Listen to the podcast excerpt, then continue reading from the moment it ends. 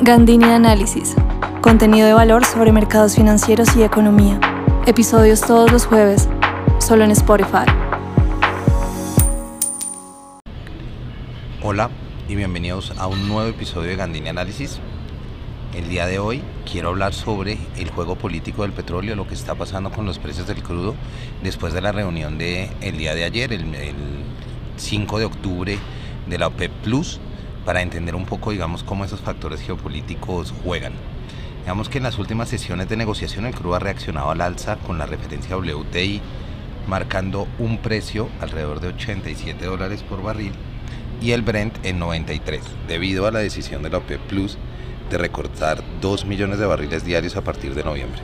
Esto pone de manifiesto la fuerza de las tensiones geopolíticas en las decisiones de los productores de crudo, lo cual no es nada nuevo, y por supuesto su impacto en el precio. Por eso quiero dedicar este territorio, este territorio, perdón, este episodio a hablar al respecto.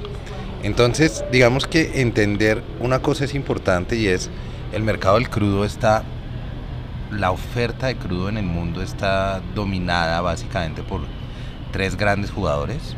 Estados Unidos con el Shell Oil, la OPEP, que es un cartel de productores que tiene Arabia, tiene Irán, Irak, Kuwait, em, diferentes productores que se han unido, digamos, desde hace tiempo ahí. Y está Rusia y pues otra serie de productores, por ejemplo México, Canadá, que están, digamos, como en la, en, la periferia del ejercicio, pero la OPEP Plus o la OPEP más se creó durante la pandemia, eh, antes, antes de la pandemia para recuperar los precios, vamos, para ayudar a, a, subir los precios del crudo cuando estaban en niveles históricamente bajos. Y es una alianza de la OPEP y unos aliados estratégicos, entre los cuales está Rusia. Entonces imaginarán que el componente de fondo de la guerra de, la invasión Rusia, rusa a Ucrania juega un papel determinante en las decisiones en este momento pero vale la pena notar que siempre las tensiones, por ejemplo, entre Arabia, Estados Unidos, el juego de aliados y, no aliados que siempre han tenido, es un factor también determinante porque Arabia es, digamos, como el gran líder de la OPEP, la gran fuerza detrás de la OPEP. Entonces, pues, esto no es nuevo que los componentes geopolíticos afecten el precio, pero tal vez en este escenario estamos viendo unos nuevos, como unas nuevas connotaciones al respecto. Entonces, ¿qué tuvimos? Alcanzamos a tocar 120 dólares en la referencia Brent en junio y había, había tenido una tendencia creciente, decreciente el precio del crudo bajando hasta 82 dólares.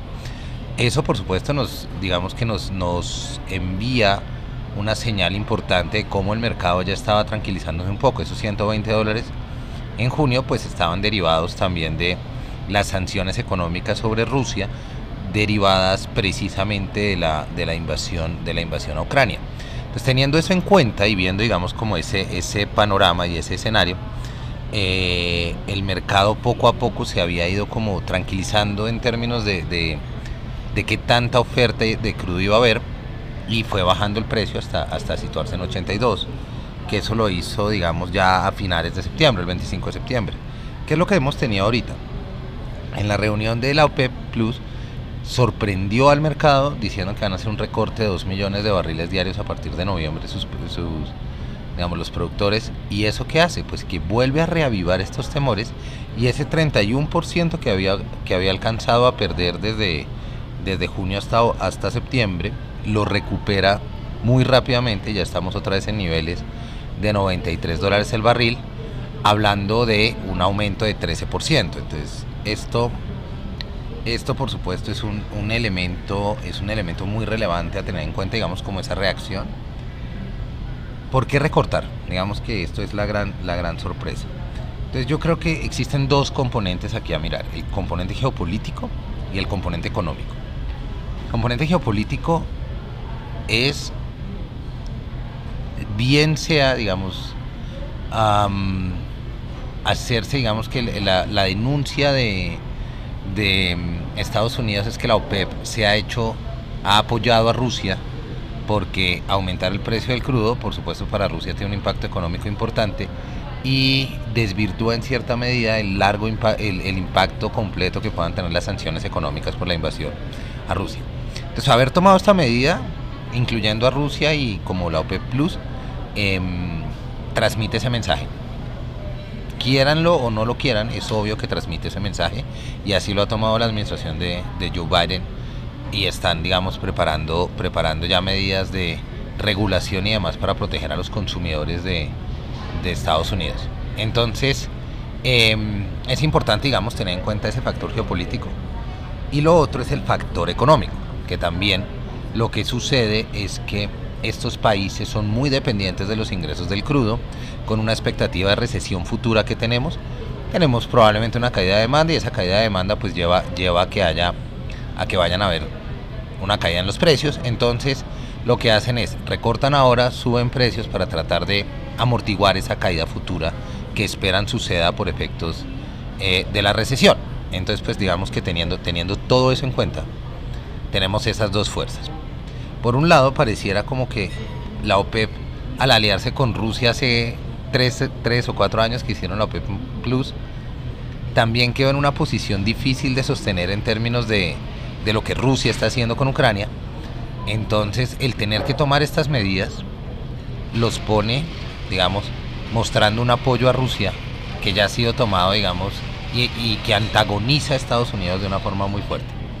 Entonces, pues, em, creo, que, creo que esto es importante porque la respuesta de Estados Unidos también va a empezar a determinar cómo van a tratar de controlar precios del crudo en un juego que no tienen mucho control, recordando que las compañías eh, que producen petróleo en Estados Unidos son compañías privadas, mientras muchas de las compañías de la OPEP son públicas. Entonces ellos pueden decir sobre las compañías si recortan o si aumentan o qué hacen con la producción.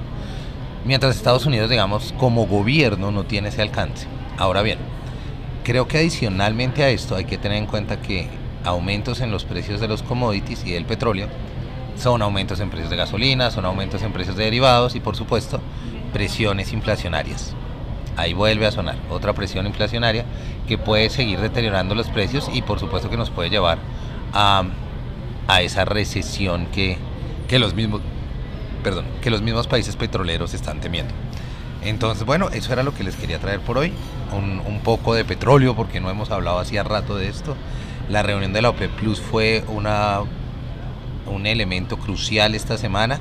Entonces, los invito a que si les gustó el episodio, no olviden recomendarlo y compartirlo. En Gandini Análisis creo contenido que ayudará a su empresa, clientes, fuerzas de ventas y demás a adaptarse a las dinámicas de la economía en un mundo cambiante. No olviden que si les gustó en Spotify también pueden calificarlo y pueden ponerle una campanita para que sepan cuando hago episodio. Que tengan un gran resto de semana y nos estamos oyendo.